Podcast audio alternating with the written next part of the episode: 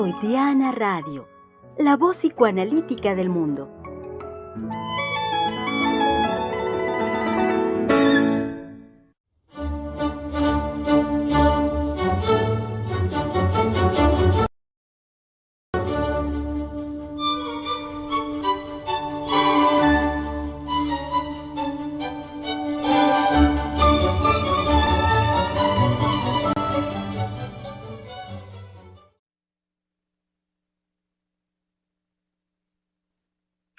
¿Cómo están, querido público? Sean bienvenidos el día de hoy, comenzando semana, semana de trabajo, semana de conversación.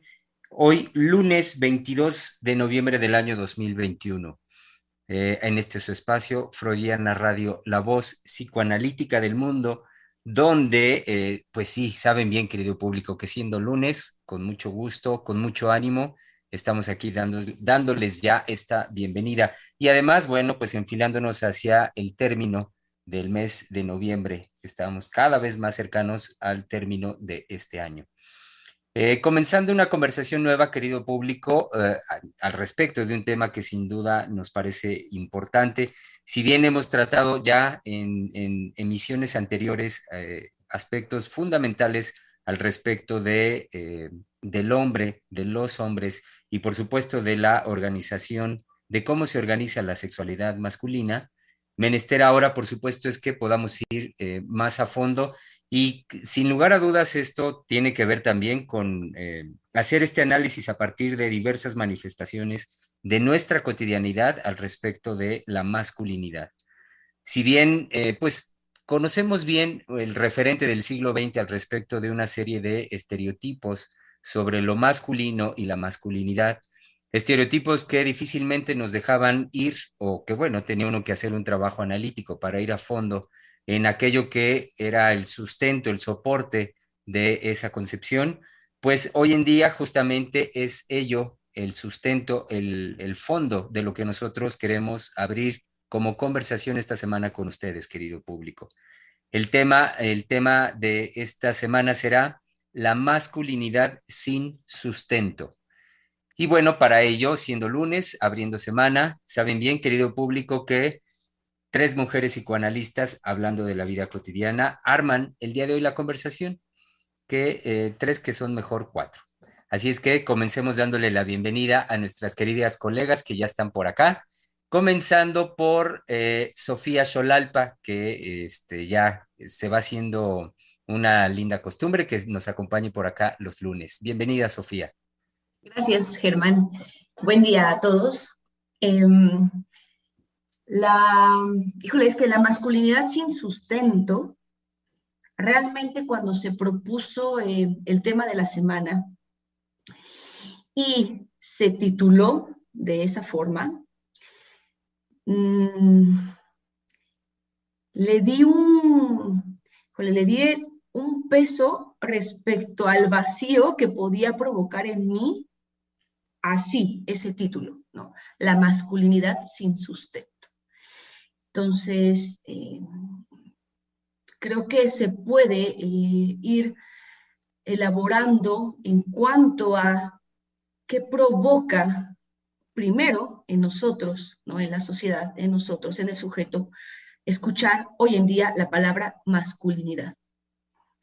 Ya luego sin sustento, bueno, ya elaboraremos hoy, ¿no? También es, es un tema nuevo, ¿no? Entonces iremos elaborando, pero primero eso, ¿no? Dejar ese vacío que puede provocarse al escuchar masculinidad, sobre todo en una mujer. Gracias, Germán. Muy bien, bienvenida, Sofía. Bienvenida también en, directamente en los controles de Freudiana Radio, nuestra querida colega Giselle Mendoza. Siempre me agarra en curva nuestro querido colega Germán. este, pues bueno, ahorita escuchando a Sofía, eh, creo que mm, esto de la, bueno, cuando retoma el título de la, de la conversación de esta semana, em, me parece que el ubicar una masculinidad sin sustento al día de hoy, pues nos, nos lanza nuevamente a la, a lo fundamental, al fundamento de la sexualidad humana. Creo que eh, la forma en la que nos podemos apoyar para hablar de una masculinidad sin sustento es que a, que a partir del enriquecimiento del imaginario en función de los discursos de género, se ha borrado el fundamento o se ha apuntado a borrar el fundamento de la sexualidad humana. Cuando se proponen, y no sé la dirección que tomará, digamos, el programa, pero eh, cuando pienso en la propuesta de las nuevas masculinidades, que son eso, sin sustento, es decir, sin el sustento de lo masculino propiamente, sino es simplemente la imposición de lo femenino a lo masculino, como una forma de humanización, como si lo femenino nos dictara lo humano o fuera verdaderamente lo más desarrollado de lo humano cuando hablamos de la civilización, lo cual no es así. Entonces se ha apuntado a un discurso en donde eh, se pretenda hacer hombres eh, libres de expresar sus miedos, libres de, eh, como se dice, de, manifestar aquello que los fragilice como una forma de feminizar a los hombres, pero ¿qué hay, digamos, el apuntar a el desconocimiento de verdaderamente lo que es la sexualidad en el hombre y cómo opera la sexualidad en el hombre? Entonces, este, creo que eh, esto de la masculinidad sin sustento a lo que apunta es a ese desconocimiento de la sexualidad humana. Muy bien, Giselle, muchas gracias. Eh, demos también, querido público, la bienvenida hasta Francia a nuestra querida eh, doctora Adriana Lozano. Sí, ¿cómo están? Qué gusto. Aquí estoy el lunes eh, para, para, iniciar esta semana tan importante. por supuesto que tendría que decir mucho con respecto a lo que mis colegas acaban de decir. Me parece una posición femenina la de, la de Sofía quiero decir, eh, una, una posición en donde las mujeres nos pueden hacer falta, eh, hombres eh, que, se que se interroguen desde otros lugares, justamente los que acaba de mencionar Giselle, no desde este imaginario impuesto por los discursos. Y efectivamente, Sofía me tiene que corregir, pero eh, algo que puede sonar angustioso. Eh, ¿Angustioso o angustiante? Angustiante, me parece. Angustiante. Algo angustiante. Eh, y... Perdón. Ah. Angustiante al respecto de la masculinidad, como decía Germán, ¿verdad? y lo que, lo que subraya uh, Giselle con respecto a estas, uh, a estas órdenes hoy, eh, órdenes y ordenamiento eh, del lado de lo femenino, cuando ni siquiera, como bien lo, dice Giselle, se entiende de qué se trata eh, la sexualidad en lo psíquico. Uh, inquietante, pero por supuesto que nuestro título nos pone una indicación de que ya hay un padecimiento en nuestra época, de que ya hoy se están sufriendo las consecuencias de, eh, estos discursos. acabo de estar en, las jornadas en Francia que trató uh, justamente el tema de eh, que es que es un juego de palabras. Se llamaba lo normal, pero porque normal en francés lleva macho, el, eh, macho o varón. Yo traduciría más por varón, porque tenía una dimensión en donde no había un prejuicio del machismo, eh, en donde la norma siempre ha sido del lado del varón. Y bueno, es un, es subrayar una dimensión fálica em, que se está eh, completamente derrumbando, pero derrumbando del lado de lo psíquico. En el psicoanálisis no nos, no nos estorban tanto los discursos, eh, pero sí vemos aparecer la, catástrofe de los discursos en el lazo social. Y era bastante inquietante eh, ver lo que ya hoy en día se está recibiendo en la clínica analítica con respecto a este no entender de lo sexual y a esta imposición de lo femenino como subrayaba, como subrayaba Giselle. Entonces, hay, hay situaciones catastróficas. Entonces, eh, nuestro título es que lo voy a cambiar. Eh, ¿Alguien me puede recordar nuestro título? La masculinidad sin sustento. La masculinidad sin sustento ya está causando catástrofes con respecto a la masculinidad.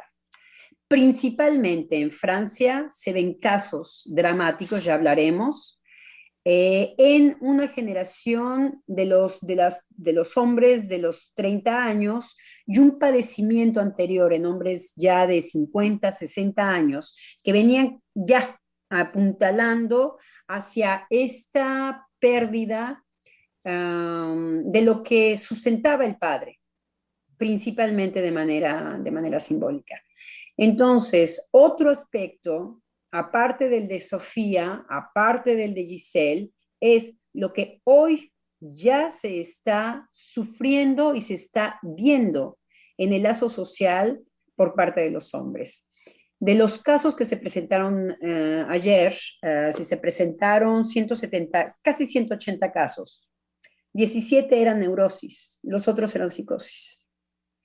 Entonces, el psicoanálisis se las ve, el psicoanalista se las ve con utilizar por primera vez su eh, resorte analítico, su, su, su práctica analítica, definitivamente ya frente a unas situaciones de suplencia en donde no se están recibiendo los neuróticos, la neurosis empieza a desaparecer para hacer entrar a la psicosis con furia.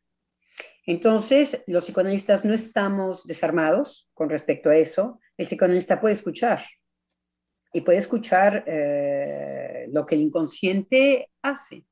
Y frente a esto, el psicoanalista siempre está en una situación de, de creación en vivo y a todo color con los pacientes.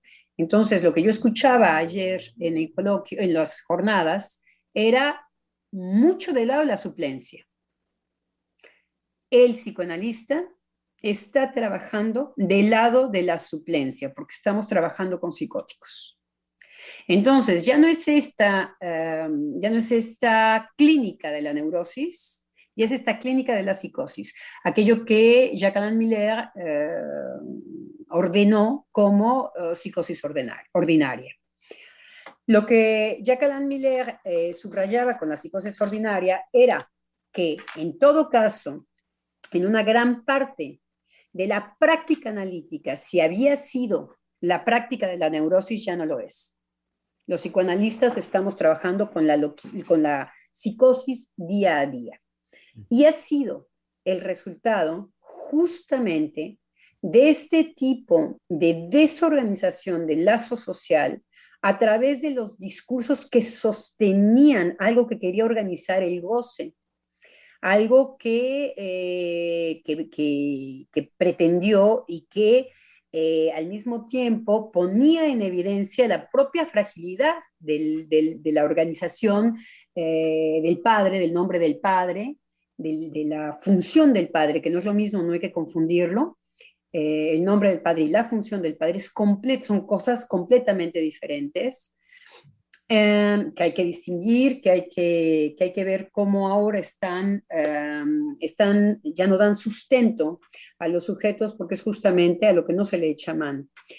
Em, entonces, eh, vemos estos tres, aspectos, el que dice Sofía, el, el nombrado por, por Giselle, y yo introduzco, bueno, ya las consecuencias y que se ven ah, en la clínica, en la clínica analítica. Y bueno, Muy bien. Mm, eh. da frío en la espalda, ¿eh? Como se distancia, da escalofríos. Sí.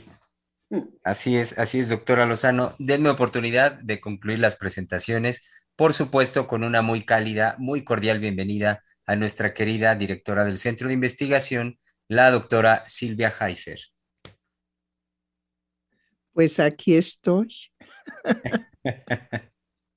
aquí estoy escuchando lo que definitivamente ponen eh, sobre la mesa las jornadas en, en París.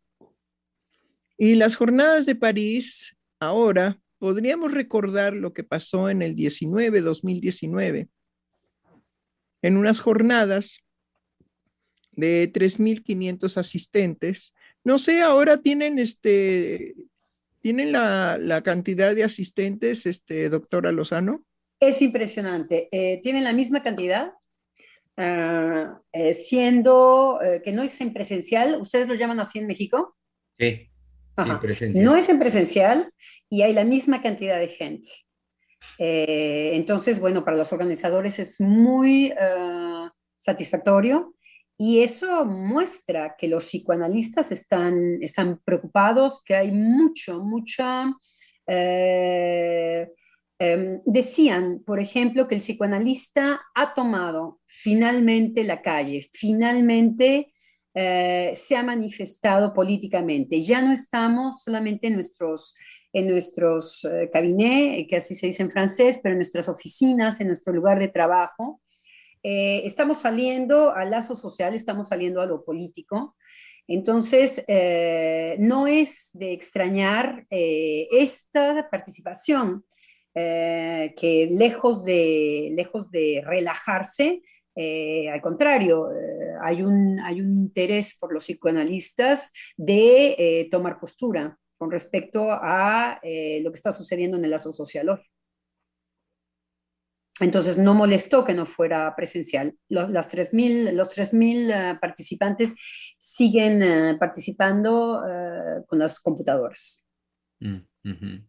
Y sí, y entonces decía yo que estas jornadas, cuando demos, cuando nosotros damos el título a nuestro, a nuestro trabajo de la semana al respecto de la eh, masculinidad, sin sustento, uh -huh, podemos abordar precisamente cómo los discursos en relación a las diferentes masculinidades, lo único que provocan es que la masculinidad no se sepa finalmente qué es. Porque puede ser de chile, de dulce, de manteca, de rajas, de rajas con puerco. es decir, porque es un dicho muy mexicano de chile de dulce y de manteca, se refiere precisamente a la poca variedad que puede haber en, el caso de los tamales. Pero después ya se incluyeron el de rajas y el de rajas con carne de cerdo, que generalmente los tamales siempre han sido con pollo. Bueno, y hay una variedad enorme. Entonces, no voy a hablar de tamales para poder, digamos, hablar de la masculinidad, ajá, pero indudablemente que estamos recogiendo los psicoanalistas en estas jornadas las consecuencias también de lo que aconteció en las jornadas del 2019, en donde se invitó precisamente a un transexual con cierta fama y en donde este transexual, ¿sí? Eh, finalmente proponía cosas verdaderamente, pues, delirantes, delirantes. Se dirigía, digamos, de una manera particular. Estaba yo buscando mis, mis respaldos, Ahorita. pero no, no encuentro mis respaldos. Entonces, es que estamos con el hombre sin sustento. Es un poco lógico. bueno, eh, el caso es que eh, en esas jornadas se abre precisamente una, una situación con este transexual que, que, se presenta, ahora sí, tengo aquí ya mis notas, ¿sí? Y entonces se presenta como lo siguiente, escuchen. ¿Sí? Se llama así mismo.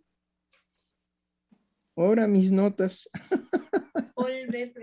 No, pero no es eso, mm. sino cómo se nombra a Yo soy el monstruo que os habla. Exactamente, sí. Yo soy el monstruo que os habla. Informe para una academia de psicoanalistas. ¿Sí? Entonces, ya desde ahí, los psicoanalistas tuvieron que abrir la oreja lo suficientemente grande porque eh, de una manera, pues digo, procas realmente y de ignorantes, eh, estaba mencionando a 3.500 personas presentes, aquí fue presencial, ¿sí? Presentes, llamarlos academia, un informe para una academia de psicoanalistas.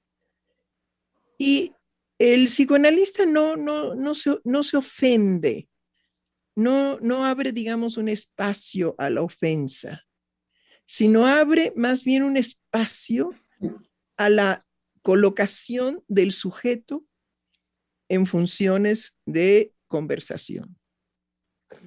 Y no era la, la, este, la intención, la intención no era que nos desviáramos hacia tener que escuchar eh, semejante forma de presentarse, pero indudablemente que era una forma provocativa. ¿Sí?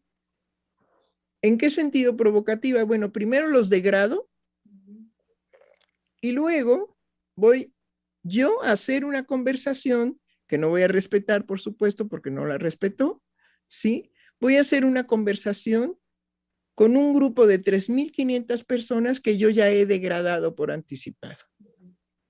Entonces, desde ahí, el resultado precisamente del manifiesto, porque finalmente fue un manifiesto, lo que él leyó, pues desorganizó completamente la posibilidad de una conversación, a tal grado que se le propuso bueno, hubo rechifla, hubo gritos, hubo molestia ya de los, de los psicoanalistas porque se pasó de tiempo, se pasó de tueste en todos los sentidos. En esa situación del 2019 yo me preguntaba, ¿por qué los psicoanalistas, organizadores de las jornadas, tuvieron a bien invitar a un transexual a establecer una conversación con psicoanalistas? Después, digamos, eh, de todo este zafarrancho que se organizó, eh, Preciado hizo un libro en donde eh, definitivamente denostaba principal, principalmente a Lacan. Y denostaba a Lacan sin ninguna referencia al trabajo, digamos, de Lacan. ¿Sí? Pero voy a leer un poco las, ¿cómo se llama? Mi, libreta, no, la libreta acá. Voy a leer un poco las eh, formas en que este hombre nombraba precisamente a la, este, a Lacan. ¿Sí? A Lacan, refiriéndose mañosamente eh, al respecto del discurso psicoanalítico. Entonces decía de la siguiente forma, ¿sí? El discurso, pero supuestamente el discurso, porque pues, en realidad era un manifiesto el de él. El discurso psicoanalítico no es otra cosa que heteropatriarcal, etnocéntrico, homófobo, patológicamente de la o patologizante, perdón, de la homosexualidad, de cuerpo binario, heterosexual y colonial, transfobo, racista, es decir, un discurso que finalmente ha contribuido a la estabilidad de la dominación masculina, ya que culpa a la víctima de la violación y es así que transforma en ley psíquica el ritual social de abuso y violación infantil que subyacen en la cultura patriarcal colonial. No es cualquier cosa, señores. No es cualquier cosa lo que los psicoanalistas, 3.500 personas, ¿cómo llamarlos academia? Si simplemente 3.500 personas ahí no formarían una academia nunca. Digo, la, la, eh, la versatilidad de todos los pensamientos que estaban ahí reunidos ponen a este sujeto verdaderamente en ridículo, ¿sí? Pueden entender por qué la rechifla y pueden entender por qué al pasarse del tiempo y al pasarse de tueste de todo, ajá, ¿sí? Había que bajarlo del estrado. Pero la pregunta es, ¿por qué se le invitó a una conversación con psicoanalistas? ¿Qué había de inquietud o de, o de propuesta para las jornadas invitar a un transexual? Bueno, algo semejante, lo que pasa es que no me acuerdo en fechas, también sucedió aquí en México por parte de la ANEL México, ¿sí? Que también en las jornadas nos tuvimos que soplar, porque soplarse, ¿sí? Hay un evento de un sujeto este, que hacía dengue y hacía, ay, bueno, Dios mío, ¿cómo decirlo? Pues se le invitó para que presentara una actuación, pero la actuación ni siquiera era un mimo, bueno, no era nada, era una, una masculinidad, podríamos decir, sin sustento, envuelto, digamos, en un, en un rebozo, un lazo que llevaba rojo y una flor grande, rojota, grandota. Ay, santo Dios, yo me sentí en reforma en el desfile del orgullo gay. ¿Sí? Pero bueno, por alguna razón, también, digamos, se contaminaron de entusiasmo los psicoanalistas argentinos porque principalmente es una directriz argentina, la de la ANEL, no tiene nada que ver con el psicoanálisis libre de identidades, que es, digamos, a lo que nosotros apostamos, a un, a un psicoanálisis libre de identidades. No, aquí es muy marcada la identidad argentina en donde definitivamente ya conocemos a los argentinos que siempre se sienten superiores a todos y que desde su altura, que por supuesto es minúscula, ¿sí? Ven a los demás con desprecio. Bueno, la ANEL tiene muchas críticas de parte nuestra, pero no es, digamos, el objetivo del programa. Solamente voy a mencionar que eran tres argentinas las que se cambiaban para mantener la dirección de la escuela. Cuando no era una, era la otra, y cuando no la otra, y luego se repetía, la que había quedado al final podía quedar al principio, la de en medio podía ocupar también el principio, ajá, y así estuvieron durante un periodo bastante significativo en cuanto a la dirección de la escuela sin que de ninguna manera se dieran cuenta que lo que no habrían como posibilidad es que la directriz fuera, sería lo correcto, políticamente correcto, fuera una persona mexicana, nacida en México, en México con la ideología de México, en fin, etcétera, y con los toques o toquecitos, como dice otro, otro argentino, con los toques o toquecitos de la cultura del mexicano. No, era completamente un terreno de Argentina como si fuera una embajada.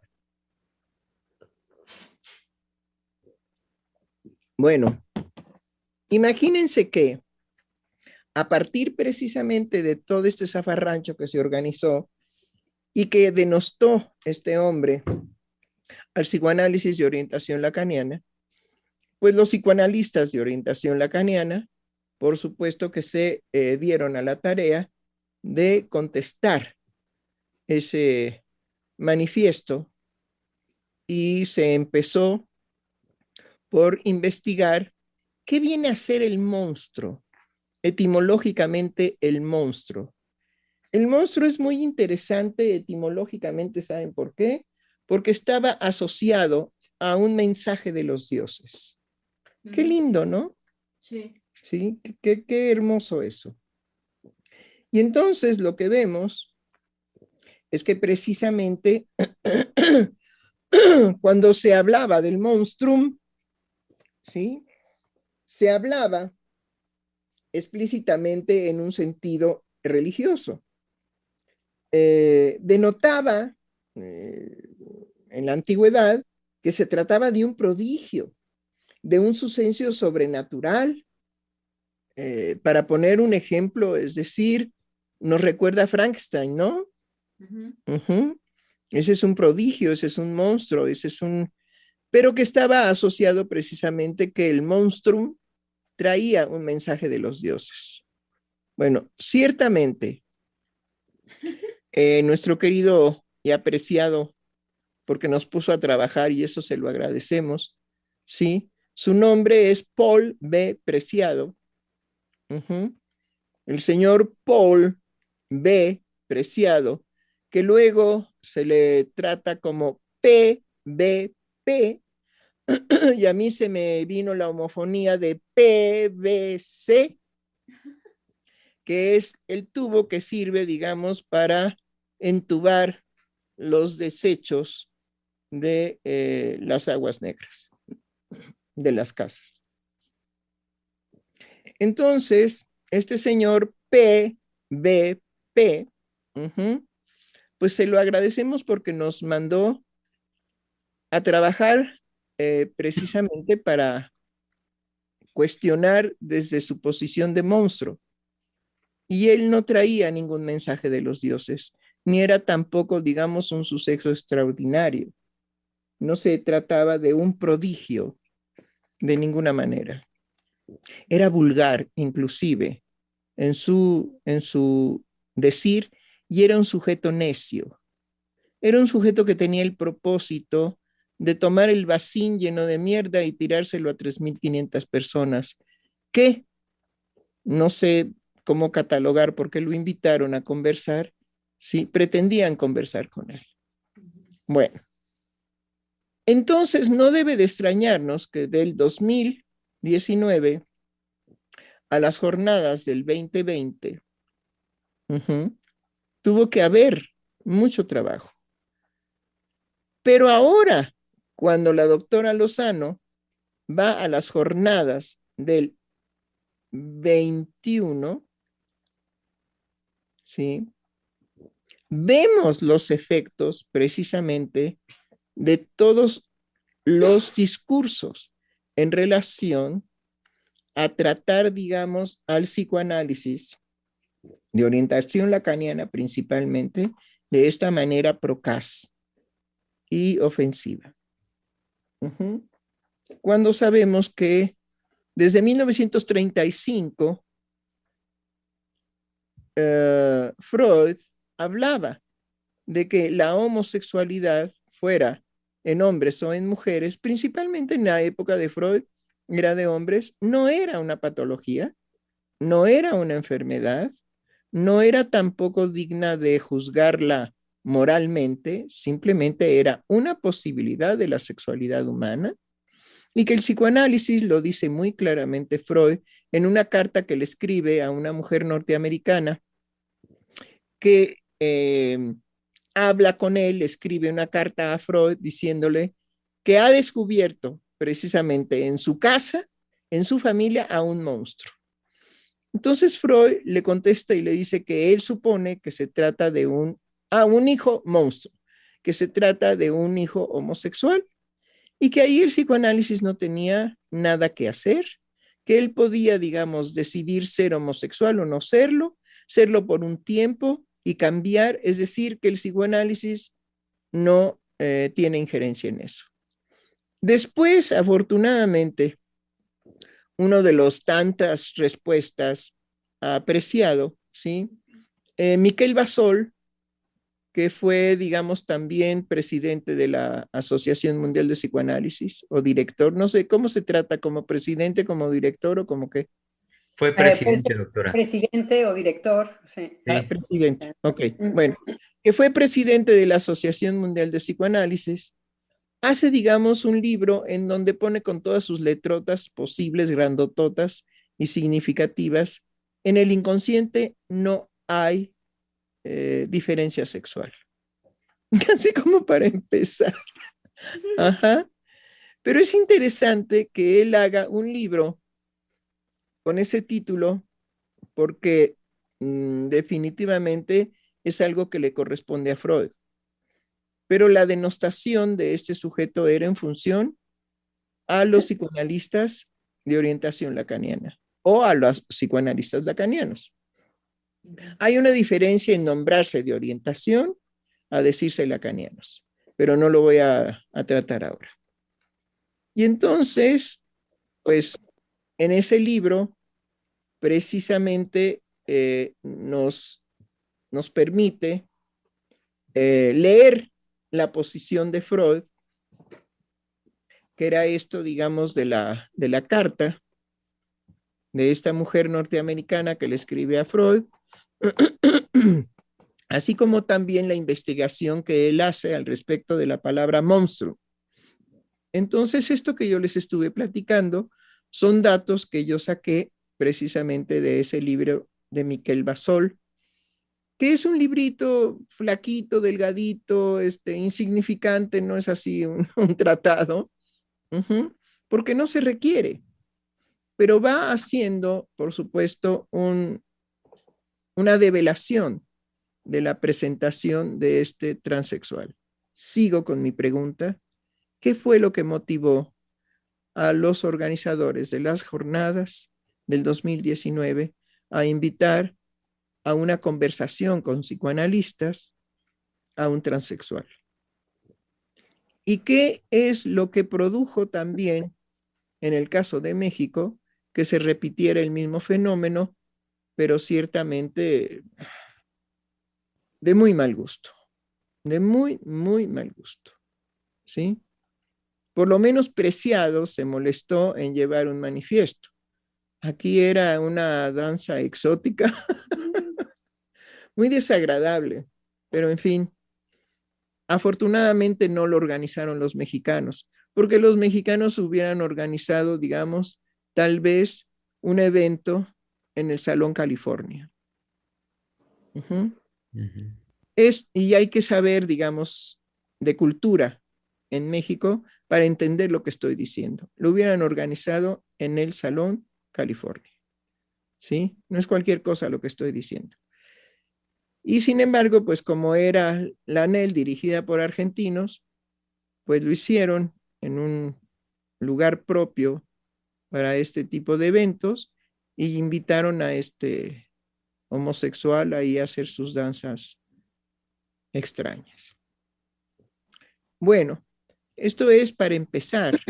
Entonces creo que yo le daría la palabra a la doctora Lozano para que conecte precisamente todo lo que está dando por resultado los discursos en donde ponen precisamente a la masculinidad, cuando se habla de masculinidades, ¿sí? Sin sustento. Consecuencia de eso, psicosis. Y que por cierto, ya se anunciaba, ya se anunciaba también en las operaciones de transformación de los cuerpos, psicosis, y que fue por eso que fueron suspendidas. Y después, pues echaron a andar como todo lo que deja dinero. Había tanta gente que quería cambiarse de cuerpo que por qué no volverlo a echar a andar. Pero por lo menos ahora tenemos masculinidades sin sustento o la, o la masculinidad que anteriormente podíamos decir que tenía una forma de construirse, ahora es una masculinidad y son varias las masculinidades, pero sin sustento. Entonces creo que en esto nos vendría muy bien que la doctora este, Lozano nos hablara por lo menos algo que sería muy ilustrativo, pero usted decídalo, que nos hablara usted al menos de uno de los casos, el que más le haya interesado, alguno de los casos, para ver cómo la dinámica se presenta ahora en la clínica psicoanalítica y que nos explicara un poco más para el público lo que quiere decir la suplencia. ¿Sí? La suplencia es una, es una forma que se creó, digamos, en la orientación lacaniana a partir de que Lacan decía, no como mandato, pero sí como propuesta, no eh, retroceder ante la psicosis. ¿Sí? Y ese no retroceder ante la psicosis fue lo que primero hubo eh, la posibilidad de hacer una clínica con los psicóticos a partir de ser el analista, la posibilidad de la metáfora paterna, ¿sí? Y que ahora este, se, ha, se ha avanzado y lo que, se, lo que hace el psicoanalista con la psicosis es una suplencia precisamente de la forclusión del nombre del Padre. Eh, sí, en definitiva, eh, hoy más que nunca los psicoanalistas tenemos nuestro lugar en la CITE, porque eh, también las otras, eh, los otros, las otras posiciones con respecto a lo psíquico, que es la psiquiatría y la psicología, definitivamente no consideran un sustento en, en el inconsciente. Eh, entonces, eh, eh, en muchas ocasiones dramatizan y desconectan a los sujetos que vienen con, una, con una fragilidad con respecto al lazo social y a lo que lo sostiene para no quebrarse. entonces, hoy más que nunca los psicoanalistas, por ejemplo, había dos, presentaron casos todo el sábado desde la, desde la, desde la mañana, a partir de las 9 de la mañana, hasta las 19.30. Eh, Eran diferentes mesas, eh, escogíamos, los psicoanalistas escogimos los temas que queríamos abordar, hacíamos preguntas. Eh, em, y el domingo es lo que se llama la plenaria. En la plenaria escogieron dos casos emblemáticos, dos psicoanalistas eh, mujeres. La mayoría de, los, psicoanalistas son mujeres que presentan.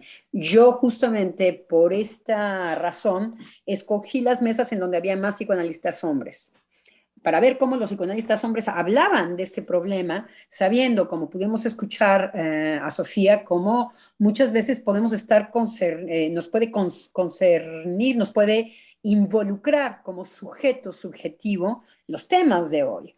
Eso nunca, eso sabemos que nosotros los seres eh, eh, castrados nos puede pegar en nuestro corazoncito, como diríamos en México. Ah, y ah, entonces escogen dos casos emblemáticos, dos mujeres lo presentaron el domingo, y eligen eh, tanto a la persona con la que yo estaba presenciando el evento eh, como yo, no nos parecían tan emblemáticos. Era un caso eh, de un cambio de sexo en una psicosis femenina y el otro caso era una obsesión con, con, trazos muy fuertes psicóticos en un hombre.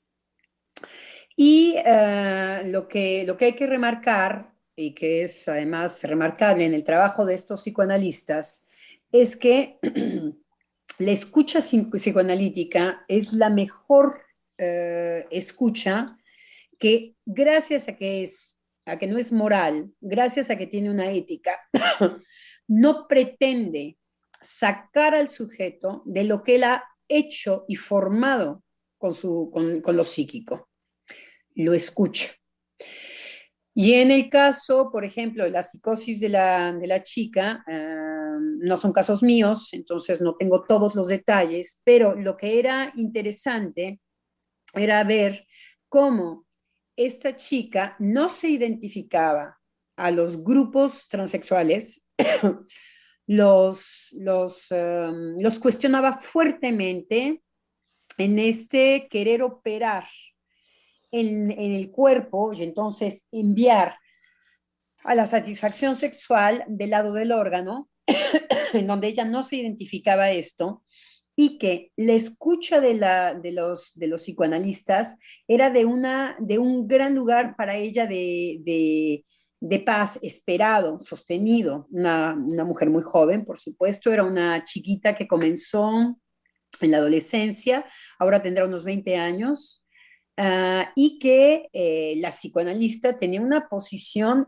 principalmente de ver cómo esta chica, con, el, con la imposibilidad de poder nombrar aquello que ella sentía como algo ajeno, eh, que era su cuerpo principalmente, después su cuerpo de mujer, porque ella va a ir glissando en un desplazamiento, para nosotros psicoanalistas, muy interesante, eh, soluciones, soluciones, soluciones para no caer en una situación gozosa, que es, por supuesto, la dirección a la muerte. Todo lo que va a tocar el cuerpo. Y como la psicoanalista eh, no la llevaba a este discurso ni de que se explicara, ni de que, uh, ni de que le, justificara, ni que, ni que se justificara, sino de una escucha con coordenadas analíticas que tienen que ver con aquello que eh, la psicoanalista podía comprobar como faltante, eh, en donde la chica no podía eh, echarle mano, estoy hablando por supuesto entre psicoanalistas, si nos hablamos entre psicoanalistas, a la función del padre y el nombre del padre. Uh, pero para nuestros radioescuchas, ahí en donde la, en donde la nena ten, estaba muy expuesta a que su cuerpo le era ajeno, a que su cuerpo le era, um, le era terriblemente eh, amenazante, y que uh, ella, uh, con toda la dinámica que tenía con la madre, la madre también bastante, hay muertes en la familia, hay el hermano mayor que también tiene una relación con el cuerpo, hay algo que calma a esta paciente, por ejemplo, que es hacer ejercicio, y la, y psicoanalista la apoya, la psicoanalista la escucha en esa creación que ella va haciendo, y por supuesto que la psicoanalista nos explicaba eh, eh, desde la teoría, en donde sustentaba ella su escucha analítica. Eso era muy interesante para nosotros, ¿no? Y uh, cómo uh, esta, esta chica encontraba en la psicoanalista un poder ir sosteniendo lo insoportable con eh, una creación muy rápida de, eh, de aquello que, que, la podía hacer soportar este cuerpo extranjero este cuerpo primero femenino, luego se cambió el nombre, eh, la psicoanalista le dijo, si es por ahí, pues por ahí. Um, que también la, la, psicoanalista hizo intervenciones, por ejemplo, totalmente a la inversa de eh, la creación del paciente, cuando la psicoanalista se da muy bien cuenta que lo que va a ser solicitado es ahí el, el hoyo en donde se va a caer. Entonces, bueno, ahí se ve que es un psicoanalista. La suplencia, esa es, esa es, la suplencia, justamente. La, la, posibilidad de escuchar en qué está sin sustento el discurso, la queja, ¿sí? Y el psicoanalista en la escucha, en cuanto aparezca en el decir del analizante psicótico el vacío, el agujero, él suple precisamente esa experiencia y entonces el sujeto empieza a poder dar pasos de soportar lo insoportable de su cuerpo transformado. Sí, ahí en donde no hay una función que funcione, permítanme la, el, el, pleonasmo, eh, en donde eh, hay algo que, que más bien es de caída de lo que en psicoanálisis decimos en lo real, que va a ser la mutilación del cuerpo, que va a ser es, una melancolía de aislación eh, a tal punto que verdaderamente se siente totalmente ajena con respecto a los demás, nunca puede hacer una identificación de grupo, nunca puede, por eso no se identificaba a los, a los transexuales. Ella misma decía que le parecía catastrófico que los transexuales ayudaran y a veces eh, promovieran en niños muy pequeños el cambio de sexo. Porque para ella, si ella no hubiera estado en una escucha analítica, hubiera sido del orden de lo fatal, porque no tiene que ver, lo decía muy bien la paciente, con un goce del sexo. O sea, por ejemplo, la posibilidad de, eh, ella se cambió de nombre, ella eh, se hizo finalmente después, es muy largo el caso, no lo puedo presentar aquí, pero se hace, se hace operar de los senos. Ahí, por ejemplo, hubo un riesgo muy fuerte, es cuando llega con el psicoanalista, porque estaba con psicólogos, estaba con, con, y había ya una operación, la madre ya se había operado de un cáncer de los, de los senos. Entonces, para un psicoanalista, lo que escucha es la repetición de que puede llevar a la, a la, paciente a brotarse. Y es cuando le llega la psicoanalista, no se brota la chica, pero sí con una problemática de lo ajeno, que lo ajeno, para alguien que no tiene metáfora, es ajeno, no hay manera de poderse agarrar de algo, es una pared lisa, así es como nuestros radioescuchas nos pueden escuchar, lisa, en donde uno se resbala.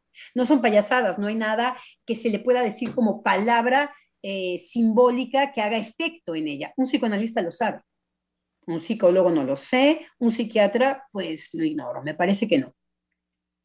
Entonces, no, el psiquiatra abordaría, digamos, el decir de la paciente como delirante y daría, digamos, estabilizadores farmacológicos para que dejara de delirar. Y que un psicoanalista no sabe de qué está jugando porque justamente el cuerpo le es ajeno. Claro. Entonces, ¿cómo voy a meter una sustancia a un cuerpo que no es? Entonces, bueno, tiene, tenemos que ir viendo cómo ella iba haciendo un desplazamiento para poder soportar lo insoportable. Así es. Y que la psicoanalista le prestaba espalda y que la paciente decía, yo sin usted me muevo. Así es. Entonces, eh, efectivamente, un, trabajo titanesco porque para el, psicoanalista, para el psicoanalista eh, lo pone con respecto a la palabra en una situación en donde el psicoanalista no va a ir por el lado de una interpretación en donde el otro pueda escuchar que hay un mensaje de, que ha sido enunciado por él mismo, como es en la neurosis. Claro. Entonces, es un trabajo de mucha creación en ese momento, no sin sustento en la, en la teoría psicoanalítica no sin sustento en eso. Por supuesto que el psicoanalista viene armado de eh, saber qué es que em, eh, en, lo psíquico eh, haya una ausencia de algo que se pueda ser interpretado por el paciente que está hablando. El psicoanalista no es ajeno a esto. Entonces, desde ahí su escucha. Y calladito más bonito, entonces, eh, ese era un caso eh, emblemático, eh, muy impresionante por el trabajo del, analista. Y el otro caso que habían escogido ellos como emblemático era un joven, los dos son muy jovencitos, porque claro, lo que decíamos al principio es ya el resultado de, de un discurso en donde Ah, el discurso social no da un sustento de, por ejemplo, había un caso que era muy impresionante en donde la madre eh, desnuda a su hijo en la playa, eh, le, baja, le va, lo va a cambiar en la playa, eh, el niño le dice que no, que se quiere ir detrás de las piedras, la madre le dice que de ninguna manera, que su hermana sí, pero ella no, el niño entiende que hay algo en la exhibición de su falo que excita a la madre y que es por eso que la madre puede encuerarlo a él, pero en el momento en el que él tiene una pequeña erección, ella lo penaliza. Y entonces le dice que no tiene por qué vangloriarse por, por esto. Entonces, ahí en donde el niño iba a poder organizar su goce, porque lo que siente, el, paciente le llamaba una deliciosa caída al vacío, en donde él va a organizar algo con esta deliciosa caída al vacío, la mamá lo penaliza, que hubiera sido del orden de lo fálico. Nosotros psicoanalistas no puedo desarrollarlo aquí que hubiera sido del orden de efectivamente algo que, que organiza si es del lado del orgullo, tiene que ver con el amor, tiene que ver con el reconocimiento de los ojos del otro. Eso lo estoy produciendo aquí, no, no se dijo en el coloquio ayer, eh, porque pues entre psicoanalistas podemos ir muy rápidamente, pero vemos perfectamente cómo va a haber una caída hacia más bien del lado de lo gozoso, que no se organiza. Los psicoanalistas sabemos que eso no se organiza. Sabemos que con eso batallamos y que es un patriarcado, a batallar con esto que no se organiza, pero que se le puede dar un sustento, como lo estamos diciendo ahora eh, en el programa. Ah, había otra, otra palabra que me había gustado mucho, ahorita la busco a ver si la encuentro, eh, que no era sustento. Eh, había una colega que hablaba de que si bien en el psicoanálisis... Me, hace... Sí, doctora Lozano, me hace pensar ahorita que hice un sustento, eh, que sería, bueno, del lado de la madre un sustento amoroso a la manifestación, pues perfectamente natural del pequeño en esa erección, y que en lugar de ello, eh, lo que hoy vemos más bien son estas madres muy metidas en los discursos de las masculinidades y que eh, son estas madres castrantes, son madres que ante esa manifestación de la sexualidad masculina en la espontaneidad, como puede ser de este chiquito, pueden ser feroces en la manera como juzgan, porque lo que hacen es, a partir de los discursos, emitir juicios y de esta manera ya este, meter lo propio de la sexualidad masculina en, estos encasillados de, de, lo que serían las masculinidades, sin ningún dejo de comprensión a lo que es propiamente la sexualidad masculina. Sobre todo lo que se va a, subjetivamente lo que se va a atar en ese momento, porque para empezar, la mamá es la que lo desnuda cuando el niño quiere irse detrás de las piedras. Entonces, el niño no deja psíquicamente de estar eh, e, expuesto a una erotización para él. Para él. La otra, por supuesto, la madre, por supuesto que lo va a descalificar desde el odio. Por supuesto. Pero lo que le está sucediendo al niño es esta exposición a lo gozoso que en el intento de organizarlo de manera de la castración, o sea, fálica, lo que se puede perder, la mamá lo descalifica y entonces pasa del lado de lo vergonzoso, entonces del lado de un posible goce de órgano que ya queda sin entendimiento para el niño. Y bueno, el Gabash, eh, eh, viene todo el caso de este muchacho, mm. terriblemente obsesivo, eh, era muy, muy, muy, pero con esta ausencia absoluta de poder manear algo del lado de los afectos. Entonces, muy cerca de la, de la psicosis, de la psicosis ordinaria, como se dice hoy, porque efectivamente acercarse desde, desde cualquier señalamiento de interpretación, a él lo pone en algo desorganizado del goce. Entonces vuelve a haber una suplencia ahora con un neurótico. Es muy interesante, porque lo que decía eh, la psicoanalista, eh, no, me parece que el, presidente de la, mesa, decía, claro, porque ahí no hay eh, una, el acceso a la feminización como Ah, ese discurso individual, porque no hay nada más individual que el amor, cada quien ama de manera diferente, en donde hay cabida para todas las diferencias, pero que va a incluir al otro en su discurso para hacer un intento que un mensaje le regrese. Bueno, va a empezar a hacer esto esotérico, pero a lo que voy es a lo siguiente. a lo que voy es a lo siguiente. Es que es un desorden que, que en apariencia estos discursos que están diciendo, y no tienes nada de qué enorgullecerte, esa descalificación es no dar cuenta que hay una exposición a algo que no tiene explicación y que se organiza en lo psíquico de manera muy rápida con cosas simbólicas, imaginarias y reales, y que lo que se vuela con los discursos son los registros. Entonces se queda simplemente el sujeto expuesto en donde lo que le queda es solo el registro de lo imaginario. El pene, la playa, mi madre. Entonces se vuelan dos registros necesarios, no se puede ni feminizar en ese sentido, porque lo feminizar se va a ir en el sentido no de la castración, como es en el caso del hombre, pero sí en el caso del discurso amoroso, como es en el caso de lo femenino, ese intento de lo singular.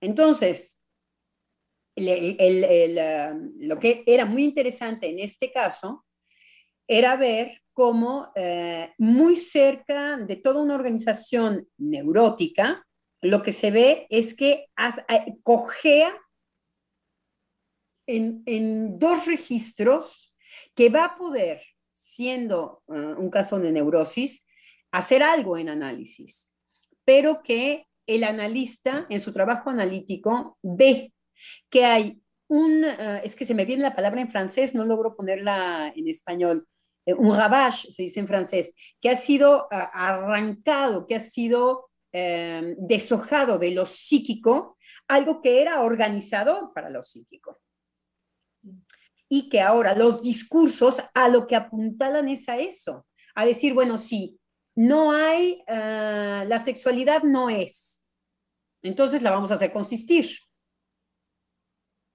La sexualidad, como dice el psicoanálisis, porque muchas veces se, se, atreven a, eh, a inspirarse del psicoanálisis, es caso por caso, sí, pero con una dignidad desde el lazo social que lo está esperando aquí, digamos, es importante el decir que Freud desde siempre decía que la psicología individual no puede ser arrancada de ser una psicología social. Exacto. Entonces, hay que entender que el caso por caso, lo que uno escucha es la constitución subjetiva precisamente con el discurso que le toca a ese sujeto formalizar en él. Entonces, lo que veíamos ahorita con el caso es que cuando la madre le dice no, sobre todo quedémonos, quedémonos en una parte de la frase, ¿sí? No debes sentirte orgulloso de eso. ¿Sí? Si la frase es así, lo primero que el niño escucha es un no. Entonces, no puede, indudablemente que no puede procesar lo que a él también le acontece sin saber por qué. ¿Por qué ante la mirada de su desnudez provocada por la madre, él se erecta? No es posible para un niño ¿sí? Dilucidar por qué hay una erección. Es al otro al que le corresponde precisamente darle significado para que se produzca en el niño una significación de esa erección. ¿Cuán diferente hubiera sido de, ay, bravo, mira qué hermoso, se te ha erectado el pene? Bravo, qué bien. Nos podemos imaginar cuál hubiera sido el desenlace para esa criatura. Pero cuando le dice no y no debes sentirte, ahí se dirige precisamente a lo más profundo del niño, a la sensación de su erección. Sentirte orgulloso de eso, ni siquiera le nombra qué, sino de eso, ahí se, ahí se gesta precisamente de eso, de eso pues viene precisamente todo el vacío. Exacto, que es lo que tratamos de, em, de, poner cuando, eh, cuando estamos hablando justamente... Nada más, déjeme ah, perdón. ¿sí? Entonces, vean, veamos cómo el discurso de la madre, ¿sí? Destruye al niño. Ahora imagínense los discursos de los transexuales, el discurso de las feministas rabiosas, el discurso, el discurso, el discurso, el discurso. El discurso, que está viendo el discurso tiene un poder.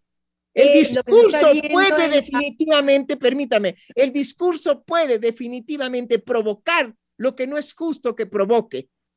Eso es todo lo que yo quería decir. No es justo. En la clínica estamos viendo una em, inhibición eh, alucinante con respecto a la sexualidad masculina.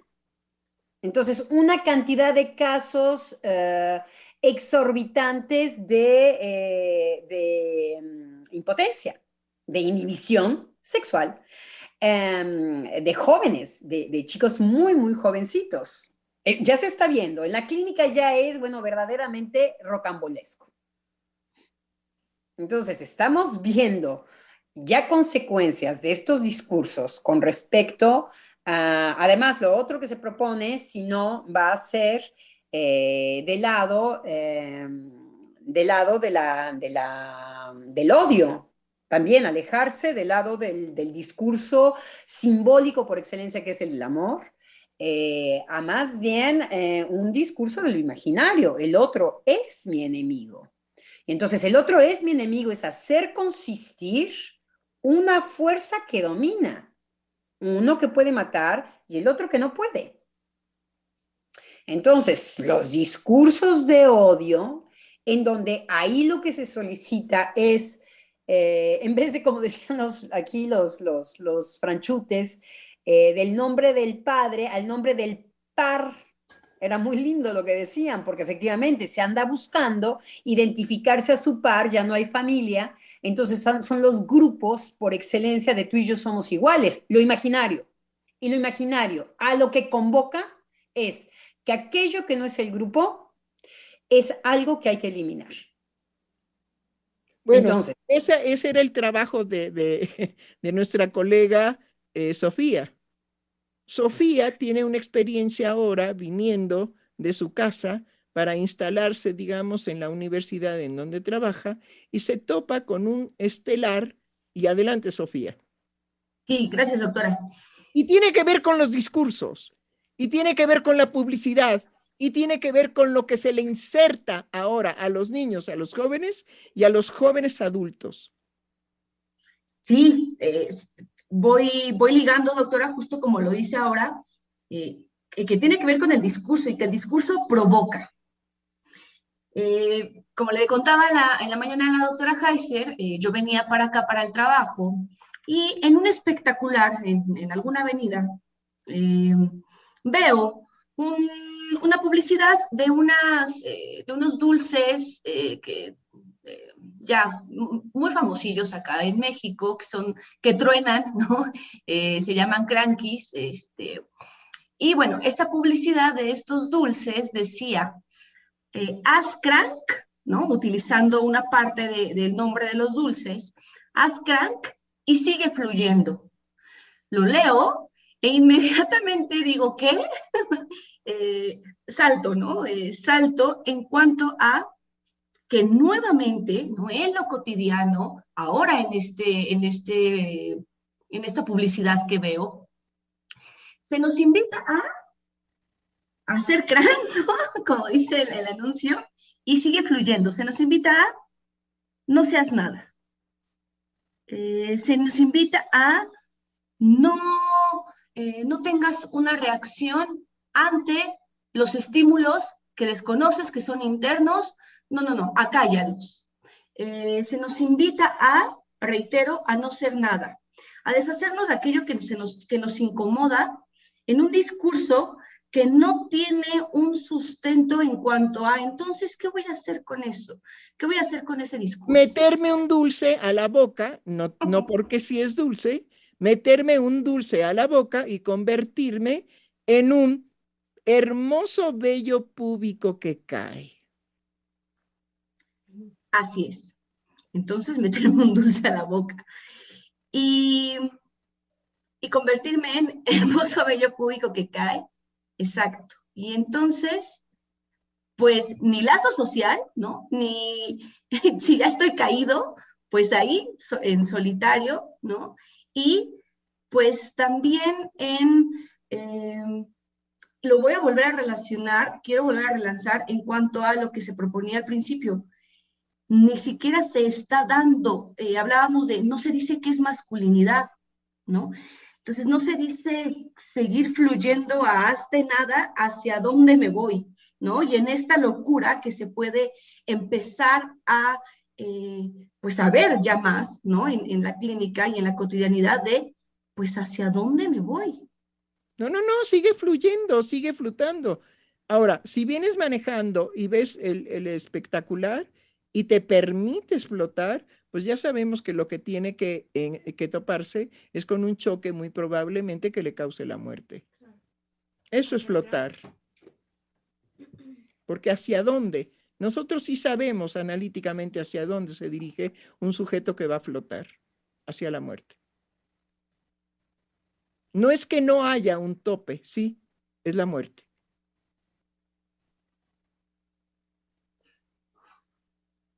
Así es. ese, es el destino del vello púbico que se desprende tanto de las ingles, ingles como del pubis. Ese es su destino, la muerte. ¿Ya? Es uno menos. Es un pelo que se desprende porque ya está muerto, ya no sirve, ya no tiene que hacer sus funciones.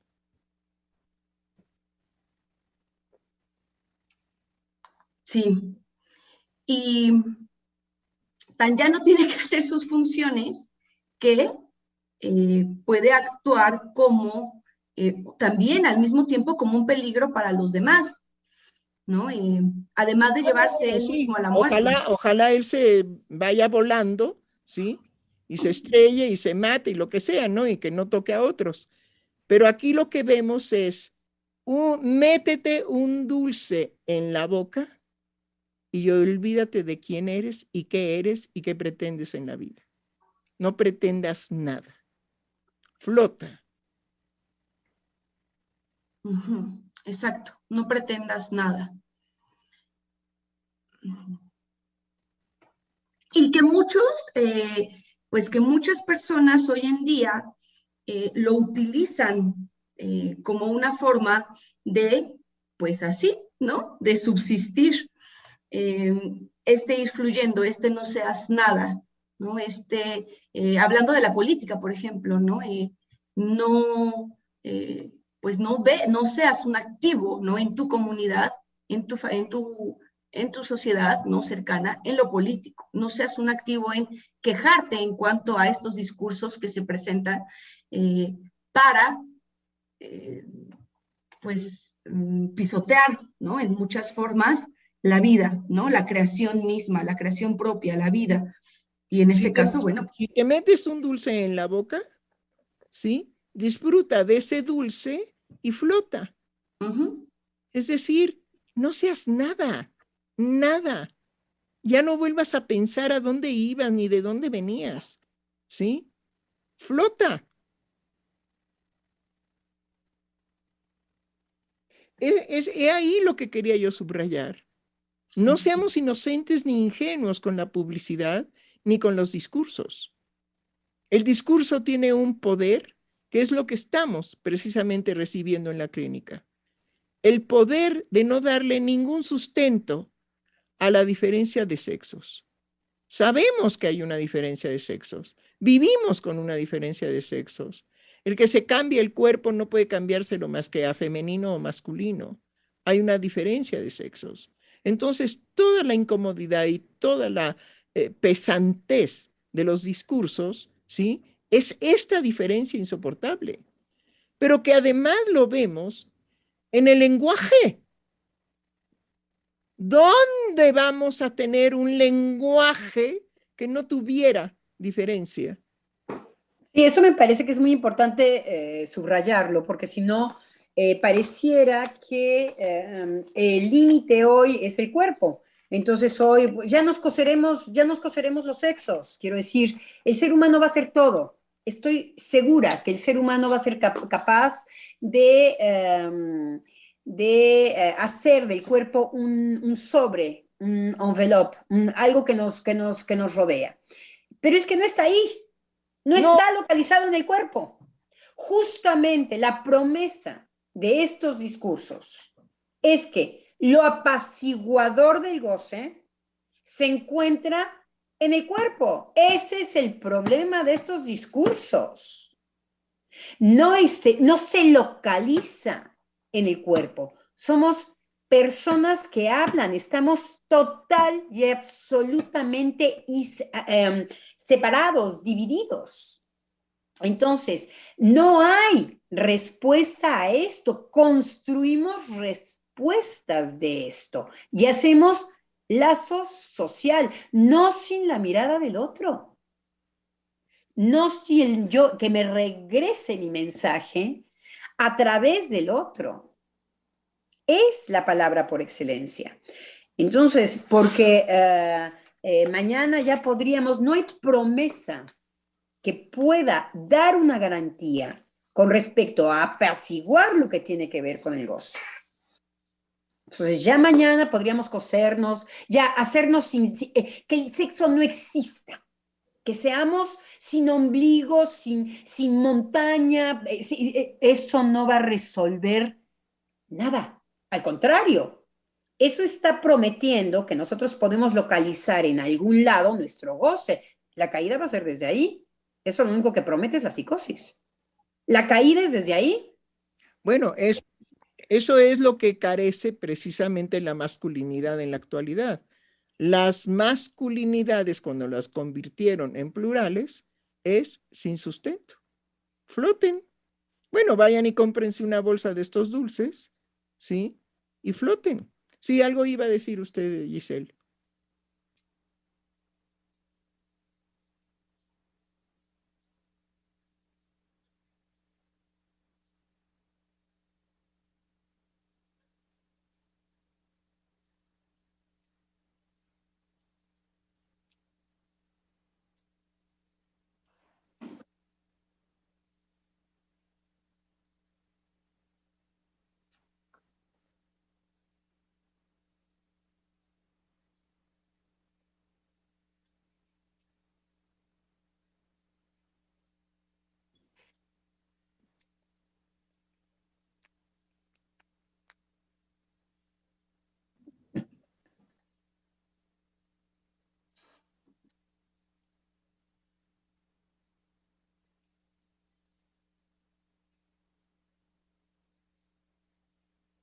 Mm-hmm.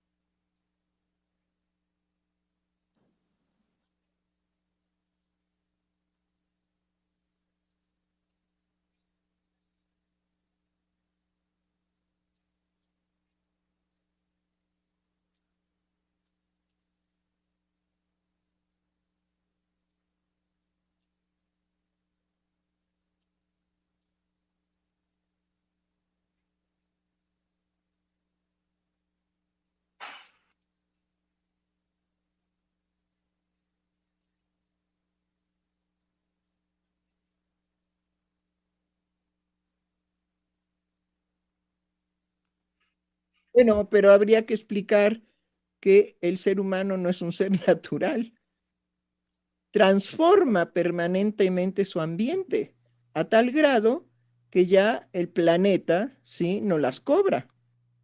Cuando hablamos de todos los daños que se producen ambientales y de aquello que ya no podemos controlar, las inundaciones, los tornados, los vientos, fríos donde antes había calor, calor intensísimo donde debía de haber frío, en fin, etcétera. Es decir, el, planeta no las cobra, pero es porque el ser humano no es natural, no es un chango que dependa o una este, de la naturaleza o una eh, jirafa que dependa del crecimiento de su, de su cuello para poder alimentarse. No, tiene que haber la proporción, la eh, proveer la naturaleza, la planta que necesita la jirafa para que siga existiendo esa especie. Si no, no, el ser humano no.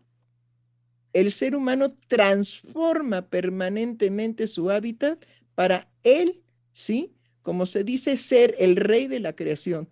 De la creación que, bueno, se le viene encima también porque los intereses económicos han enfermado al planeta. Ninguna otra cosa, ¿eh?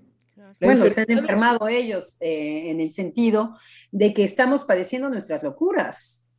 Sí, pero no estamos padeciendo hoy, lo que se está padeciendo es eso. Pero no son nuestras en el sentido de que tenemos que ver que el capitalismo es algo que se nos impone. Usted, por ejemplo, en Francia no puede entrar al supermercado si no está vacunada. No, bueno, no, estamos afortunadamente, no estamos en ese, en ese grado. Y además no les conviene. Ni siquiera estaríamos. Lo que pasa es que perderían eh, todas esas ventas. Por eso. Entonces no lo han hecho porque no, porque, porque no, podemos ir a comprar. Mientras consumamos, y están, contagiense. Ahí váyanse a contagiar. Pero eh, esa es la locura de, la de, la, de, obedecer. Sí, lo la gente obedece de vacunarse pero va a un supermercado en donde hay muchos que no están vacunados y entonces eh, es lo que estoy diciendo de la locura ordinaria. A ver, vamos a ponernos de acuerdo. O nos estamos infectando o no. Hay una vacuna que funciona como vacuna o no. No, ya estamos en, digamos lo que digamos, hagamos lo que digamos. ¿Ahora qué? Pues ahora vamos a decir que morder tierra. Pues vamos a morder tierra. Ya sabemos que eso, no, pero no importa. Hay una locura en los discursos que está desorganizando el lazo social. Pues Justamente, una, de la, una bronca de la vacuna es que distorsiona el papel de la vacuna. Debiera de llamarse inyección. Totalmente medicamento en prueba y los, todos los, los eh, eh, conejillos de India somos nosotros, bueno, los que se las pongan, pero eh, el conejillo de Indias es el que se presta a probar algo que no está probado, que no hace su función.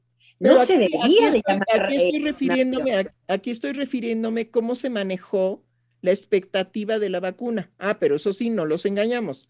La vacuna no los protege del contagio. Entonces, ¿qué es? Entonces no es vacuna. No, es una inyección. Por supuesto. Nada más para que no nos cuesten sus muertes. El problema es el obedecer a eso. Bueno, también. El problema es que el sujeto moderno, el sujeto de hoy, ya está en una descomposición psíquica tal, en donde él se puede someter consintiendo a algo que no tiene sentido y que entra en un sinsentido para agarrar un sentido que no tiene. En eso consiste lo humano, lo propiamente humano. Los leones no hacen eso.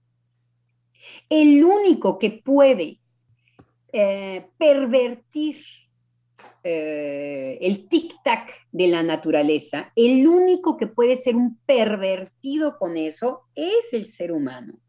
Porque el ser humano, justamente con respecto a su goce, no sabe qué hacer con él, lo organiza.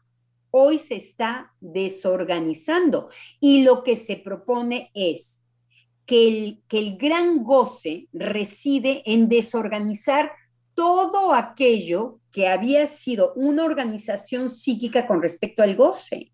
En esa locura estamos. Y es lo que estamos viviendo. Entonces, podemos... Bueno, pero tenemos que darle una salida analítica. ¿Sí? Es decir, eso es lo que acontece precisamente por estos discursos de métete un dulce a la boca y una vez que disfrutes de ese dulzor, ¿sí? Vuela, flota, ya no te preocupes de nada más. Eh, están utilizando también, digamos, la incitación a las drogas. Claro. Porque eh, es eso lo que se le ofrece al niño de 8 años o de 9 años, si estás angustiado lo que sea, no te preocupes. Yo tengo aquí un remedio, una pastillita, un dulcecito no, lo primero son los teléfonos. Yo te tengo un juguetito en donde está bien visto por todo el mundo, te doy tu juguetito, te quedas pegado a tu juguetito, te va a causar eh, una adicción, el juguetito, porque ve a interrumpir un niño que tiene que está jugando. Verás lo que es un adicto. Te va, a te va a responder como el adicto responde.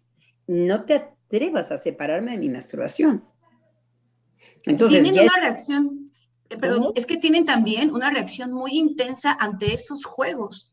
No, no solo es si se los quitas, sino... Es, tiene la característica de la droga. Porque tiene exactamente la... Se, te em, aíslas. ¿Qué es, lo, qué es lo que, ¿Cuáles son los mecanismos de la droga? Principalmente aislarte del otro, porque el otro te causa problema. Es la garantía que vas a poderte masturbar sin vértelas con el otro. No te vas a ver con el otro. en, tu, en tu adicción no hay cabida ni para el papá, ni para... Ahora sí que no hay cabida ni siquiera para lo subjetivo propio.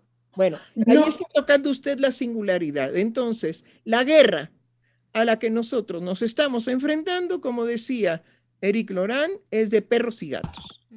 Y hay que decirlo, es de perros y gatos. ¿Sí? No nos vamos a dejar que nos impongan que nosotros tenemos que utilizar la homosexualidad como beneficio propio. Ni tenemos que ir en pos de cambiarnos el cuerpo, ni tampoco tenemos que ir a utilizar drogas que nos eliminen el proceso de las hormonas que nos definen como mujeres o como hombres. ¿Sí? A eso es a lo que llegaba el discurso de P, o sea, Paul, Beatriz. ¿Era Berta, Beatriz o qué? Beatriz, doctora. Ok. Paul, Beatriz, Preciado. ¿Sí? Ahora, no sé, lo más ofensivo es que lleve preciado como apellido masculino. Porque viene del padre. Claro. Entonces es aberrante en los tres puntos.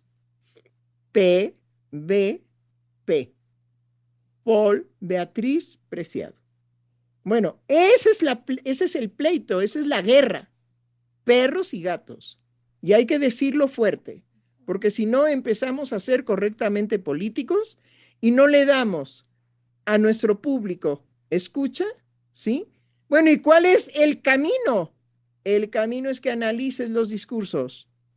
El camino es que te des cuenta cómo te manipulan en función de que tú eres el primero que no quieres saber nada, ni de la política, ni de la sociedad, ni del vecino, ni de tus hijos, ni de tu hermano, ni de tus parientes, ni de nada. Eres tú Tú eres el que te has puesto en esa situación de aislamiento. Ya lo demás es lo que te ofrecen para seguirte aislando. Entonces, inclusión.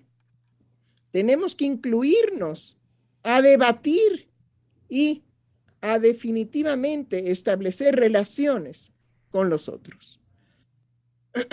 Tenemos que empujar a los jóvenes a que sean transformadores de su circunstancia y que ofrezcan un nuevo mundo para todos los que estamos esperando de ellos precisamente eso. Bueno, yo hasta aquí dejaría. Eh, doctora, colegas, eh, solo para terminar nuestra emisión del día de hoy, si me permiten dar lectura a los comentarios de nuestro público Radio Escucha. Eh, Rogelio Calva Santiago que dijo, buena tarde, doctores, buen tema para empezar la semana, saludos. Analicet Martínez, Analicet Martínez que nos dijo, buenos días, saludos cordiales. Eh, Josef Osa nos dice, por favor explicar la diferencia entre la metáfora paterna y la función paterna. Y también Josef Osa nos dijo, por favor no desvíen el tema central que han propuesto. Y el último comentario del día de hoy llega por parte de Mari Carmen Perrusquía Hernández y diciéndonos, hola, buen día. Siempre es un gusto poder escucharlos y siempre tan apasionados. Gracias. Pues bien, nos quedamos en esa pasión de que no nos vamos a dejar. No nos vamos a dejar que nos lleven, ¿sí? A darles aplausos a las cosas que son definitivamente insoportables. Analicemos. Muy bien, y nos veremos mañana. Ok, en palabra de hombre. Sí, y hay que, hay que atender este, eh, el no, no desvía el tema, como decía el radio escucha, Eh, por favor, no se desvíen, ¿no? Del tema central. No, no, sí, es, eh, por eso no me atreví a decirlo. ¿Cómo era, Germán? Sí, dice, por favor, no desvíen el tema central que han propuesto. Me parece que nos hemos desviado. Me parece yo creo que... hay que entender lo que es una conversación. Una conversación no tiene esa rigidez del discurso. Una conversación tiene la posibilidad de desviarse del tema, volverlo a tomar, volverlo a dejar en un punto, hacer nuevas creaciones, ocurrencias, chistes, hablar de la vida cotidiana. Esa es una conversación. Ahora, yo a lo que le invitaría al Radio Escucha es que eh, del tema que nosotros elegimos, eh, a él lo toca. Eh, ¿qué, quiere, ¿Qué quiere conversar con nosotros? la masculinidad sin sustento, ¿qué? Él. Él, ¿qué? Que él no se desvíe del tema y que entonces entre en el tema con nosotros y discuta y converse con nosotros, que no nos haga una exigencia entonces, sí estamos interesados en saber cómo a él esto le interesa y cómo él toca este tema. Sobre todo que entonces que nos diga, que nos lo diga francamente. Sí, él es muy claro en decirnos, por favor, sí. Por favor, pero es una conversación. En una conversación, ¿sí? Acuérdese lo que puede ser, digamos, ya viene el 24 de diciembre con toda la familia, unos se odian, otros se aman, otros se envidian, otros se desprecian, pero pues ahí estamos juntos, tratando de cenar a un guajolote, ¿sí? Porque no es el pavo, es el guajolote, a un guajolote con romeritos, ajá, y tortitas de camarón. Entonces, pues eso es la conversación. La conversación tiene esa libertad, esa versatilidad. Y eh, yo lo invito a que, a que converse con nosotros. Algo tiene que decir. Si nos ha dicho esto, es porque algo tiene que decir. ¿Cuál era su expectativa? El que, ¿qué? Con la masculinidad sin sustento. Que converse con nosotros. Pues yo me imagino, yo voy a pensar por él, yo me imagino que él pensó que le íbamos a dar una solución a la, a la digamos, masculinidad sin sustento. Pero entonces él tiene que hablarnos de aquello que le hace eco a él como hombre en esta masculinidad sin sustento. Es ahí en donde él puede conversar con nosotros. Desde algún lado lo escuche, desde algún lado de su exigencia. Entonces yo a lo que lo invito es a que nos diga de qué va. ¿Qué es lo que la expectativa que él tenía? Él como hombre, que escucha él como hombre en este título pues tiene mañana toda una hora y media para conversar con los hombres de palabra de hombre. Nosotros nos vamos. Nosotros ya como con el dulce en la boca ya vamos a empezar a flotar. Hasta mañana. Hasta mañana, queridos.